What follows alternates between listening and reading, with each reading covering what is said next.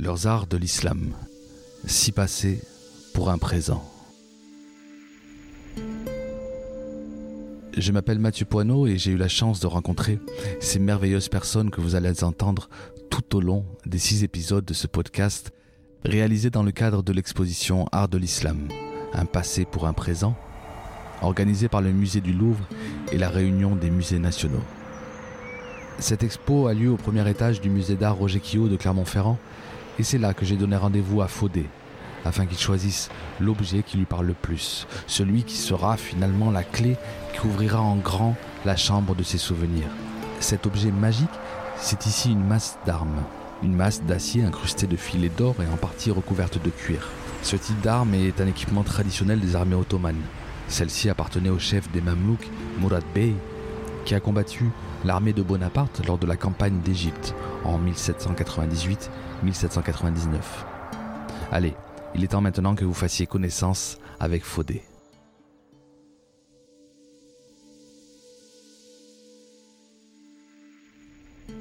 Netole Fodé Condé, Nyabola la Guinée, histoire de manière et culture, militant associatif lendi, mais Nyabara la sociale. Association Siaman et Clermont, il y a des Français, il y a membres lendi. Condé Fodé, j'ai 50 ans cette année, euh, je viens de la Guinée. Donc, euh, je suis passionné de l'histoire et, de la culture. Je suis militant associatif, euh, travailleur social.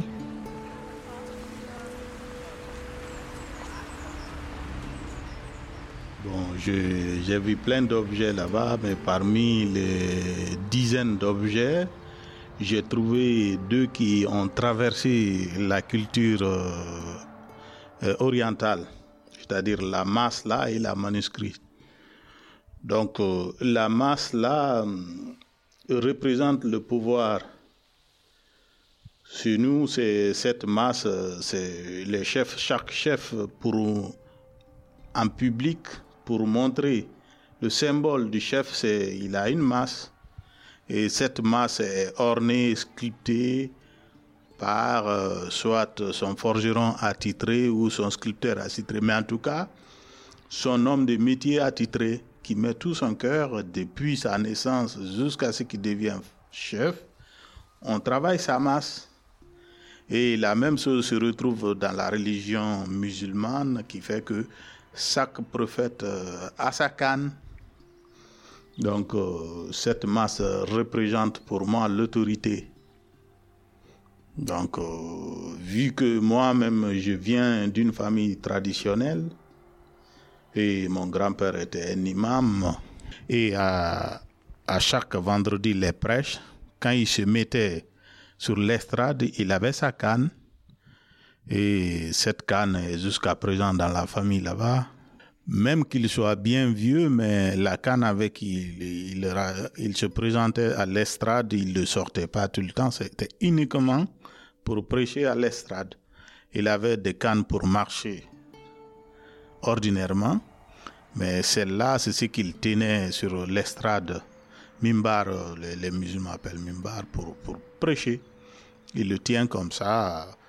Cette canne, généralement, on le tient, c'est pas pour se tenir, mais c'est pour. Ça a un symbole, ça a une signification. Dès qu'on voit qu'il y a ça, ça veut dire qu'il y a quelque chose d'important qui doit être dit.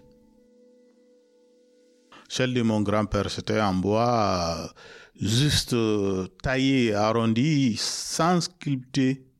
Parce que maintenant, les gens commencent à orner en Afrique. Mais vu qu'en Afrique, la sculpture était adorée, donc quand l'islam est venu, pour se démarquer des chefs traditionnels qui avaient des, leurs cannes, leurs masses bien sculptées, ornées et tout, les imams ne, ne, sculptaient pas. Ils taillaient tout simplement pour arrondir et puis mettre les, pour bien tenir. Mais c'était une canne massive, une masse. Quoi.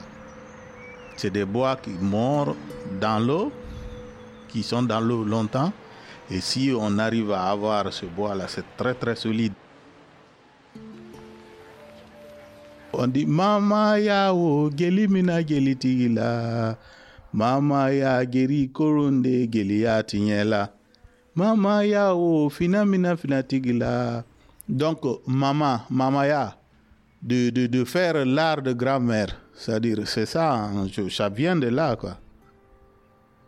Parce que l'initiation, en général, c'est que ce soit petit garçon ou petite fille, c'est les grands-mères qui, qui osent dire des choses que les mamans, les papas ne, ne peuvent pas dire. Parce que les grands-mères, la grand-mère, c'est central dans l'éducation d'un enfant. La grand-mère, euh, si c'est une petite fille, le considère comme sa coépouse, c'est-à-dire son égale. Il n'y a pas de tabou avec sa petite fille. Si c'est un petit garçon, c'est comme son mari, son époux. Il n'y a pas de tabou. Donc il peut dire, même si le papa ou la maman veut poser certaines questions, par exemple sur la sexualité et tout, tralala, il demande à la grand-mère de demander parce qu'il doute de quelque chose. Mais lui, il ne peut pas. Donc, il demande à la grand-mère, la grand-mère qui va appeler son petit-fils ou sa petite-fille dans le chahut, il lui posait la question. Si l'enfant évite, évite, il dit non, non, écoute, on va être sérieux. Parle-moi, je suis ta grand-mère. Voilà. Donc, Mamaya, c'est en quelque sorte, c'est comme ça.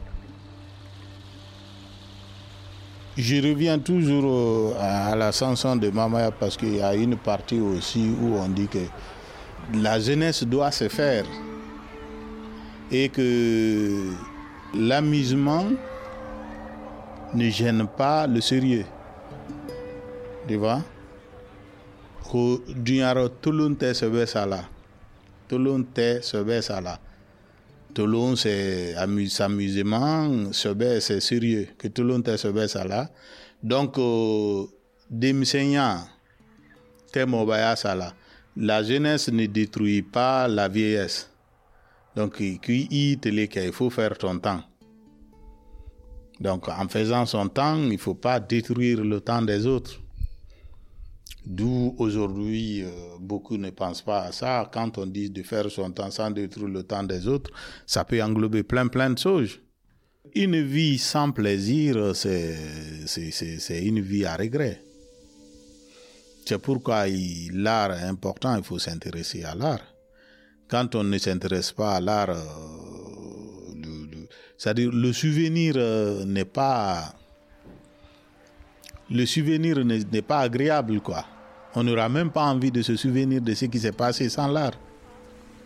Toute personne qui naît à Cancan, à son tour, c'est-à-dire arrivé à un certain âge, juste avant le, mariage, les jeunes sont initiés à danser. Les trois années, pendant que les, leurs grands frères sont là pour faire la parade, les trois premières années, ceux qui doivent suivre viennent, c'est eux qui ouvrent la balle. Après, maintenant, quand eux aussi ils seront mariés, tout le monde est en couple, c'est eux qui viennent maintenant sur, sur la piste. Donc, ils dansent aussi, qui fait que quand on est, on est initié, ensuite on fait sa danse de Mamaya, on quitte la piste de la jeunesse, on rentre dans les lieux de sage, euh, qui clôture maintenant le, le, le, le, service civique. Parce que le Mamaya, les jeunesses sont au service de la population. Une fois qu'on a quitté la piste de Mamaya, on n'est plus, on a fini son service civique, on est maintenant en famille, on s'occupe de sa famille.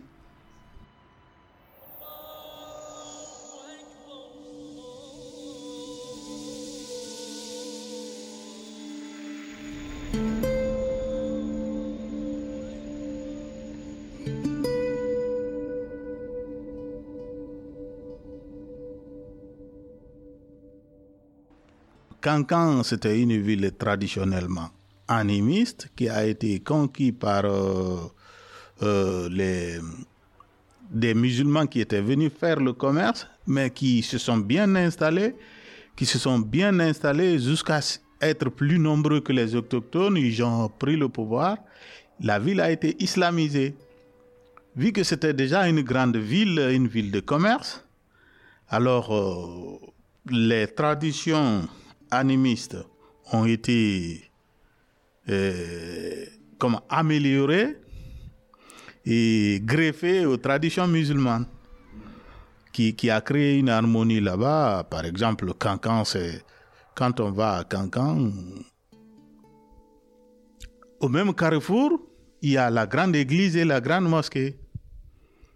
Donc à Cancan, l'art est très très euh, représenté. Comme je disais, qu'il y avait une organisation des païenne dans la ville qui était bien structurée. Et quand les musulmans ont conquis la ville, ils, ont juste adapté les sauges.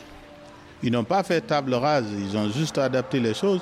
Par exemple, la, la plus grande manifestation annuelle qui est Mamaya, ça, ça s'est fait, ça fait dans un mois païen qui était le Domba, la grande danse. Après toutes les récoltes, il y avait une grande fête dans la ville. Donc, c'est quand les musulmans sont venus, cela se rapproche très bien à la fête de Tapaski, à la fête des moutons. Donc, à la place de cette danse de récolte, il y a eu Mamaya, qui est une danse sage, c'est-à-dire les, hommes et les filles ne se touchent, les femmes et les hommes ne se touchent pas, mais dansent euh, de loin pour la séduction, près de la mosquée, qui fait que la danse commence après la prière de 16 heures et ça finit avant la prière de, de Maghrib, de 20 heures. Avant la danse, les gens vont aller chercher du sable dans le fleuve venir mettre dans la cour de, de la mosquée. Ensuite, vont aller danser.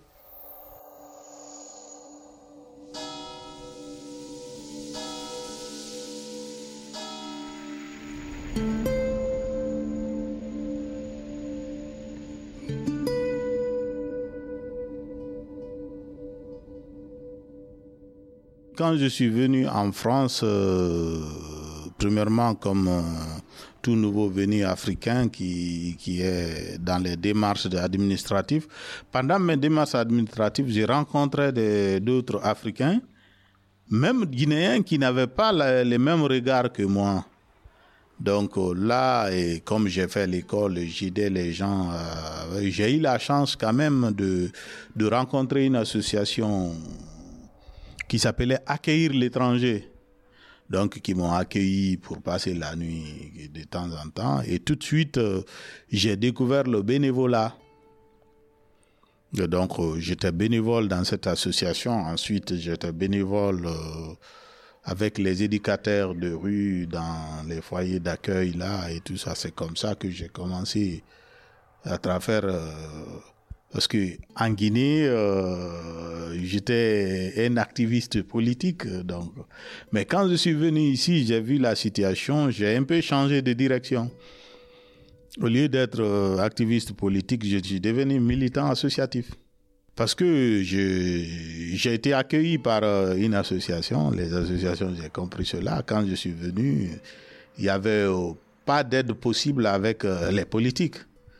Donc c'était avec les politiques, c'était des papiers. Avant d'avoir le statut de réfugié politique, il faut les démarches. Pendant ces démarches-là, les politiques, c'est que les papiers, il n'y a pas d'humain là-dedans. Il n'y a pas de social. Tandis qu'avec l'association là, accueillir l'étranger que je, qui m'ont accueilli, ensuite je suis devenu bénévole, j'ai vu que l'association, le monde associatif change le monde plus rapidement que les politiques. Oui, oui. Donc, en Guinée, comme il y a des structures traditionnelles que moi, j'ai baigné là-dedans, je voyais qu'on faisait, on aidait les gens sans, sans rien demander. Tandis que l'administration, même en Guinée, euh, c'était des pays, c'était l'administration, c'était la gouvernance, c'est la gouvernance. L'administration, c'est la gouvernance, tandis que les, les structures traditionnelles aident. Il y a le social. Moi, je, peut-être que j'étais prédestiné à ça, au travail social. Donc, euh, vu que j'ai grandi avec euh, les responsables, c'est comme ça, je, je peux le dire. Hein. Et quand je suis venu en France, le hasard de l'histoire, je suis tombé sur l'histoire de la bibliothèque de la Haute-Savoie. que j'ai vu ça. Ah bon, une seule personne peut ouvrir une bibliothèque? J'ai commencé à, j'ai lancé une bibliothèque en Guinée. À Cancan. Donc ça, ça continue là. C'est, il est encore là. C'est, ma chambre de jeunesse que j'ai transformée en bibliothèque. Voilà. Donc maintenant, mon projet, c'est, d'agrandir. Euh, j'ai, un terrain pour faire euh, un centre socioculturel, en même temps une médiathèque, tout, tout, tout, tout ce qu'on peut faire sur la culture euh, sur place, aide sociale. j'ai vraiment envie de faire ça petit à petit. Les moyens ne sont pas là, mais on peut faire. Ça, ça demande un peu de moins. C'est peu de moins, je peux avoir ça. Je me lance ce défi. Merci d'avoir écouté jusqu'au bout cet épisode. Si vous avez apprécié ce voyage, n'hésitez pas à le partager, à commenter, laisser une note sur Apple Podcast, 5 étoiles de préférence, et surtout à vous rendre dans l'une des 18 expositions présentées jusqu'au 27 mars 2022. Et si c'est à Clermont-Ferrand, je compte sur vous pour me faire signe. Dans tous les cas, je vous dis à très bientôt, j'espère.